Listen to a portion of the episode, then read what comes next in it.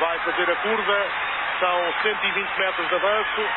Rosa Mota já vem agradecer, traz 120 metros de avanço sobre Liza Martin, já vem a rir, já vem a rir. A primeira imagem de sucesso em português que recorda é de Rosa Mota. A correr, na pista do Estado Olímpico de Seul, sob o aplauso de dezenas de milhares de sul-coreanos. Estávamos em 1988 e ao longo destes 30 anos, muitos portugueses marcaram a diferença na sua área de intervenção, tornando-se, em muitos casos, referências mundiais. O desporto, e o futebol em particular, têm roubado espaço mediático a estes portugueses, que a título individual ou na liderança de empresas, construíram percursos de vida que vale a pena conhecer. Ao longo das próximas semanas, eu e a Sandra Veloso Fernandes vamos entrevistar empreendedores que se destacaram internacionalmente e cujo contributo poderá ser inspirador para outras empresas ou projetos. O meu nome é Carlos Coelho e esta é a Dieta Portuguesa.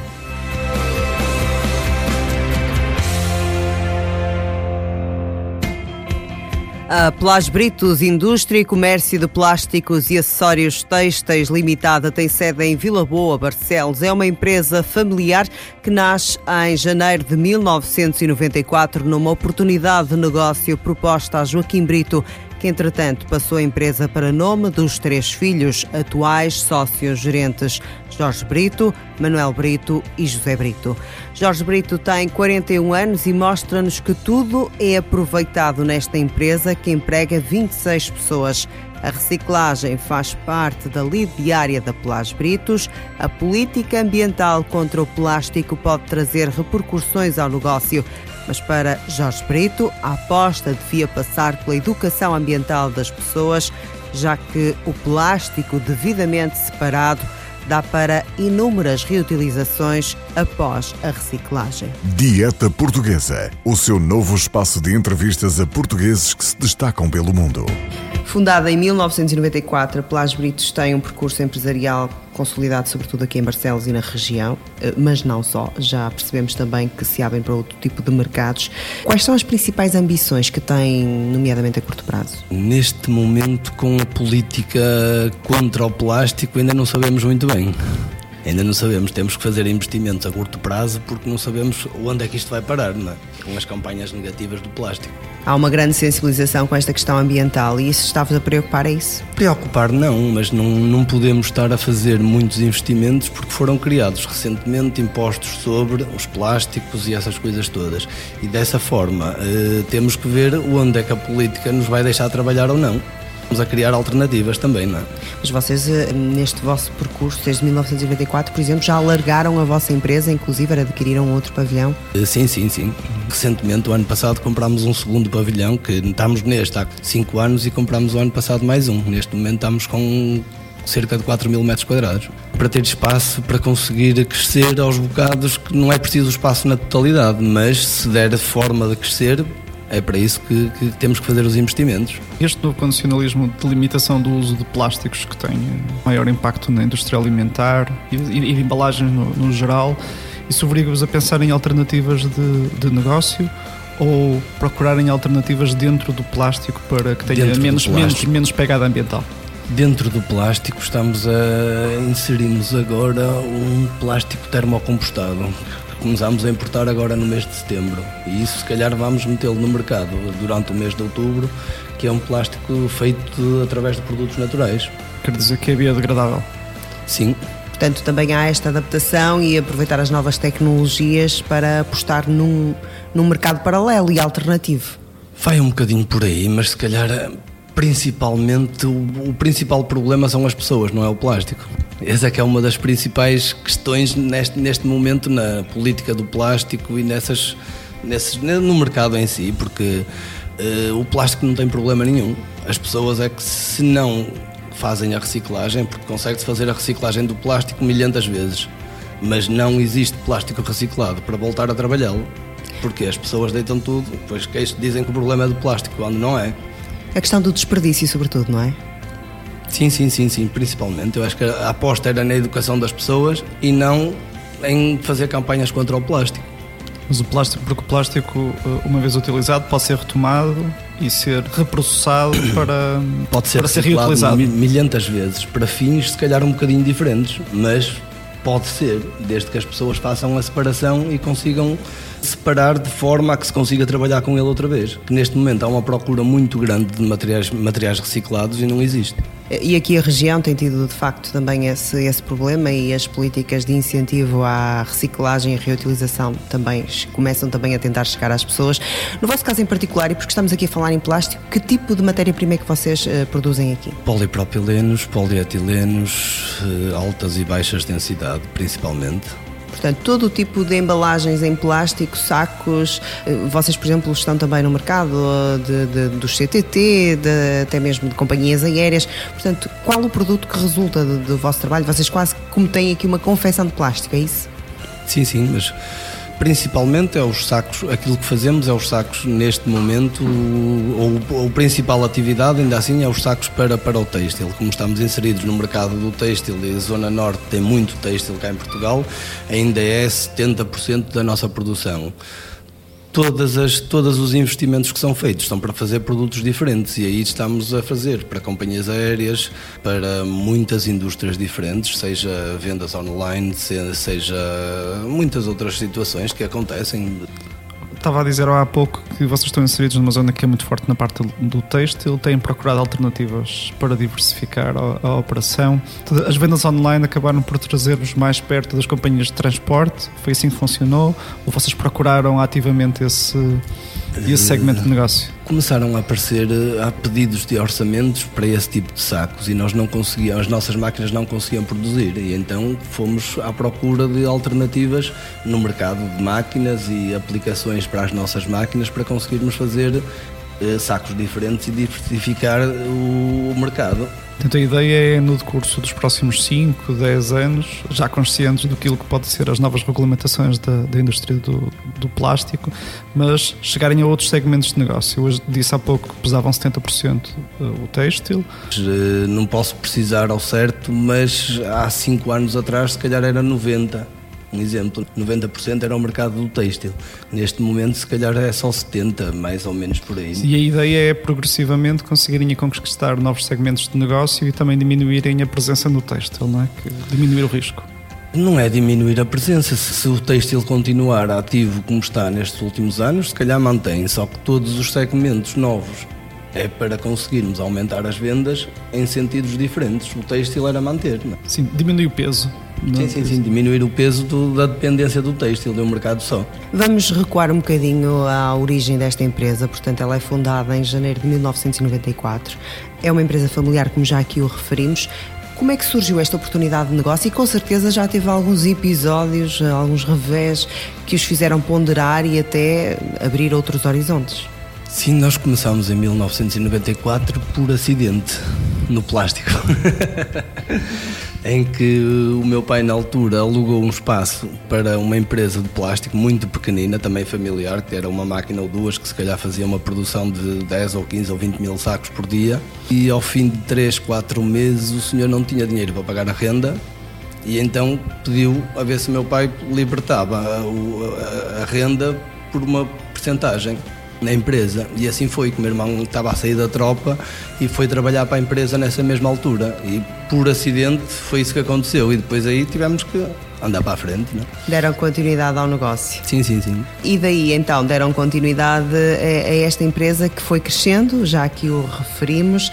Há algum episódio que se recorde de ter sido mais difícil ultrapassar? Principalmente o ano de 2002, 2003, 2004, em que nesses dois, três anos perdemos cerca de 250 mil euros em empresas que fecharam, principalmente no têxtil. E aí fez-vos eh, questionar qual poderá ser o nosso futuro, tendo em conta que estavam tão dependentes do têxtil? Nessa altura ainda não estávamos a pensar em alargar como estamos neste momento, mas eh, tivemos que arranjar soluções e dar a volta à situação, que foi uma fase muito difícil, mas conseguimos dar a volta. E em, é fácil, era tentar arranjar garantias bancárias para resolver os problemas na hora, não é? Que isso era muito difícil uma empresa, se calhar familiar, em, há 13 ou 14 anos atrás, perder cerca de, eu disse 200 mil, mas se calhar não foi 200 mil. O somatório depois dos juros e essas coisas todas é que se calhar foi muito perto dos 200, 200 e qualquer coisa mil euros. E o objetivo era anualmente conseguir baixar o juro a pagar aos bancos, porque senão em vez de estarmos a trabalhar para nós, estávamos a trabalhar para bancos. E nessa altura foi gradualmente conseguir fazer o pagamento desses 200 e qualquer coisa mil euros em 3, 4 anos, não mais do que isso. Dizia logo no início da nossa conversa que este mercado é extremamente competitivo, existe muita concorrência. O, qual é o principal, o principal fator de diferenciação da Plástico Britos para, para outras empresas que existem no mercado? A nossa aposta sempre foi conseguir ter eh, o melhor produto ao melhor preço com a melhor resposta, capacidade de resposta. Que neste momento Portugal acho que é um país que trabalha muito mal a nível de tempos e a nível de organização e é um bocadinho por aí que nós nos tentamos diferenciar que é, em primeiro lugar, ter uma resposta rápida, que como as empresas são mal organizadas, querem tudo muito rápido. E dessa forma, em primeiro lugar, a resposta, em segundo lugar, tentar obter um preço competitivo, se não for, pelo menos temos a resposta. E é assim que vamos crescendo, aos pouquinhos. Ao contrário de muitas empresas aqui na região, Las Britos tem-se concentrado sobretudo no mercado interno, mas encaram a possibilidade de abrir à internacionalização. Indiretamente estamos ligados a, vendas, porque todo o têxtil é para exportação, não é? E, mas mesmo assim, aos pouquinhos estamos a ir, estamos a ir criando condições para, para conseguir aumentar as vendas e principalmente na internacionalização, que, que já fazemos muita coisa para revenda que isto é, para outras empresas, que aí supostamente é para, para vender para fora. Mas como não temos ainda organizados e não temos a, as condições necessárias para poder ter vendedores e vendas online e essas coisas ainda, eh, estamos a vender principalmente através de revenda para o exterior. Mas se calhar já, já é capaz de equivaler para aí 15 a 20% de vendas são, são indiretamente eh, através de revendedores, mas para fora. Isso é um fenómeno recente ou é alguma coisa que, já, que historicamente já, já existe? Já vem há cerca de 8, 9 anos e agora estamos a tentar criar as condições, aumentar os passos e ter as pessoas certas para conseguir aos pouquinhos ir aumentando. Regressando só um bocadinho à pergunta anterior, que a capacidade de resposta acaba por ser o vosso principal fator de diferenciação, porque as empresas estão mal estruturadas para precaver os estoques e a capacidade de reação. Sente que isso evoluiu ao longo do tempo ou, ou mantém-se como estava há 10 anos atrás? Ou seja, o nível de profissionalismo das empresas nas compras mantém-se como estava? Melhorou nos últimos anos, ainda melhorou, mas, mas não é o suficiente, porque as pessoas pensam que se carrega no enter de mandar um e-mail e um minuto depois estão a ligar: Olha, mandei uma encomenda. Ok, sim senhora, eu tenho a encomenda, mas tenho, tenho que organizar. Ai, mas eu preciso para amanhã. A maior parte das respostas ou, ou das perguntas dos clientes é que alguém se esqueceu, foi mal organizado, eh, agora está toda a gente parado na, na produção que não tem o, produto para embalar e é, é um bocadinho assim ainda neste momento. Mas isso obriga-vos da, da, vossa parte a, a, terem um estoque mais alto e uma capacidade industrial uh, bastante forte para poder reagir. Sim, sim, sim. É, e, é, e é por aí que temos, muitas das vezes, aumentamos a capacidade produtiva, não para ter um aumento produtivo na hora, mas para conseguir ter a capacidade de resposta muito rápida em relação aos outros, aos nossos concorrentes, não é? Hoje em dia a imagem, a divulgação na, até nas próprias redes sociais, ter uma página cada vez mais é, é fundamental ou é um meio de comunicação das próprias empresas. No vosso caso, por exemplo, ainda não estão nestas plataformas? Ainda não temos nada, já, já tivemos durante alguns anos, mas entretanto com o crescimento também rápido que tivemos nos últimos 3 ou 4 anos, não, não consegui ter ter tempo para conseguir. e assim, por um lado, é bom, estamos a crescer e não estamos a precisar da publicidade. É Portanto, um a perspectiva é que se um dia entrarem neste tipo de redes de, de comunicação, possam até abrir-se outras portas. Sim, sim, é principalmente isso. Agora estou a tentar organizar a empresa de forma a acabar a página, que ainda não está acabada, criar uh, as plataformas nas redes sociais e isso para poder ir é para a internacionalização. Aí sim, quando, quando conseguir organizar isso, aí começar, a, começar uma aposta muito mais acentuada na internacionalização. E em termos de concorrência, a vossa concorrência é sobretudo no mercado nacional ou tem uma pressão de, de outros mercados?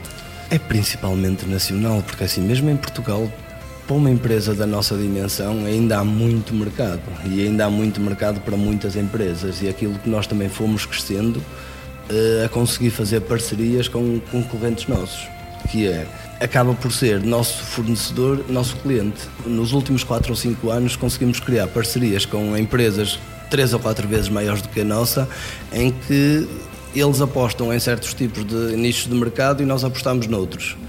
E esse tipo de apostas é eu preciso de alguma coisa, tenho parceiro, não preciso estar a fazer investimentos e isso consigo fazer e ter capacidade de resposta, mas principalmente ao contrário. Ao contrário, se calhar aumentei em 25 ou 30% de vendas para parceiros nossos, que eram nossos fornecedores. Ou seja, foi uma aposta numa especialização. Cada player optou por se especializar numa determinada área e oferecem complementariedade. E isso tem resultado no crescimento de todos. Sim, com as parcerias que temos feito, toda a gente está a conseguir crescer. Aos pouquinhos, por causa principalmente da questão ambiental, não é? das políticas do plástico, mas estamos todos juntos a tentar fazer uma campanha, se calhar, um bocadinho diferente. Essa é a mensagem que quer uh, transmitir, não é? Porque o plástico hoje em dia é apresentado como um abominável, por exemplo, na sociedade, sim, sim. Uh, mas vocês querem mostrar que vocês também estão do lado do ambiente, por exemplo. Sim, porque se formos a ver o aspecto, a parte do aspecto ambiente, uh, o plástico que é, é um, acaba por ser um resíduo. Quer dizer, se ele não for utilizado para, para plástico ou para fazer aquilo que é feito, que é, neste momento, se tirarmos de casa tudo o que é de plástico, o que é que ficamos? Para transportes, para condicionamento de alimentos ou de outras coisas, não é? é principalmente 80 ou 90% das coisas que temos em casa, se calhar, são feitas de plástico. Mas se não gastarmos esse plástico, que acaba por ser o Brent ou isso, acaba por ser um resíduo. Se não, se, se não for transformado e utilizado, é um resíduo na mesma continua a ser um problema para o ambiente. O desafio aqui é integrar, portanto, os materiais depois de produzidos e para poderem ser reutilizados. Sim, sim, sim, sim. Podem ser reutilizados muitas e muitas vezes para muitos fins diferentes. É que de, de um saco de plástico, por exemplo, eh, não é difícil. É assim, desde que sejam, tem que ser completamente limpo. Eu posso deitar um saco fora, mas se for misturado com o lixo doméstico normal, vai, separam e vai para plástico, já não consegue fazer outra vez a mesma coisa. Porque está muito sujo. E a questão era de conseguir que as pessoas separassem, mas separassem bem. É esse o principal problema, que depois vai para. pode ser feito de um saco de plástico, depois pode ser feito um balde, uma bacia, pode ser feito um saco preto, por exemplo, se não for bem separado. Se for bem separado, consegue-se voltar a fazer o mesmo, o mesmo plástico, é? o mesmo saco. Na sua opinião, o que é que os portugueses têm de melhor? Os portugueses são bons a desenrascar. que é aquilo que se chama, que é aquilo que por norma acontece nas empresas, que foi aquilo que falei ainda há um bocadinho, não é? na questão de, de, são mal organizados, mas depois conseguem ter um desarrasco muito rápido. E é um bocadinho por aí. O português trabalha um bocadinho assim. Se não trabalhássemos assim, se calhar podíamos ter uh, empresas melhores e muito maiores. Jorge Brito, sócio-gerente da Plas Britos, Indústria e Comércio de Plásticos e Acessórios Limitada, com cerca de 70% da produção direcionada para o têxtil, mas a abrir novos horizontes neste setor do mercado que procura alternativas face às novas políticas ambientais contra o plástico. Dieta Portuguesa, uma produção de Portuguese Diet Marketing e Internacionalização e Rádio Barcelos com o apoio. Não se fala de outra coisa, Miguel. O teu negócio vai de vento em popa. É verdade, definimos um modelo de gestão sustentável e estamos a colher esses frutos.